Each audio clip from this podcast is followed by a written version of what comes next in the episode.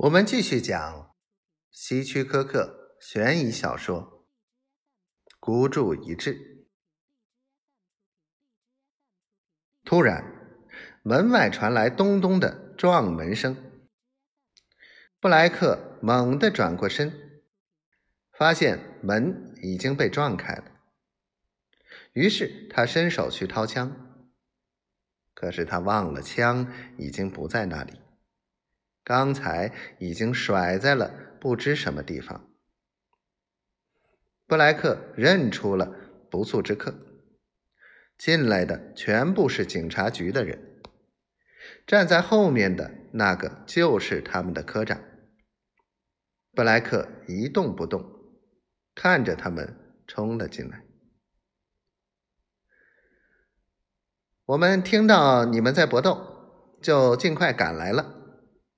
科长对布莱克说：“为什么不告诉我们你已经发现了线索呢？”听到我们搏斗，布莱克茫然的重复着：“难道你们一直在监视这里，还安装了窃听器？”科长笑了：“是联邦调查局告诉我们的。”他们做了许多细致的工作，认定是一个运动员干的，所以他们开始在报纸上寻找拳击手和橄榄球运动员的照片。我们昨天才开始跟踪监视他，希望能引他帮助我们找到那笔钱。如果没有你，我们还得等很长时间。布莱克看到，这时正有一个矮小的年轻人在检查手提包。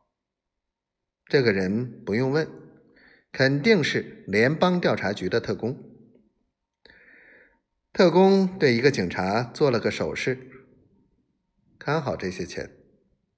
然后他转过身，充满怀疑的看着布莱克。你和他一起走进公寓时，我们真是大吃一惊。但科长却坚持说你一定是想从那个人手中骗出那笔钱。布莱克看着特工手提包中的钱，不由得又想掏枪，自然又掏了个空。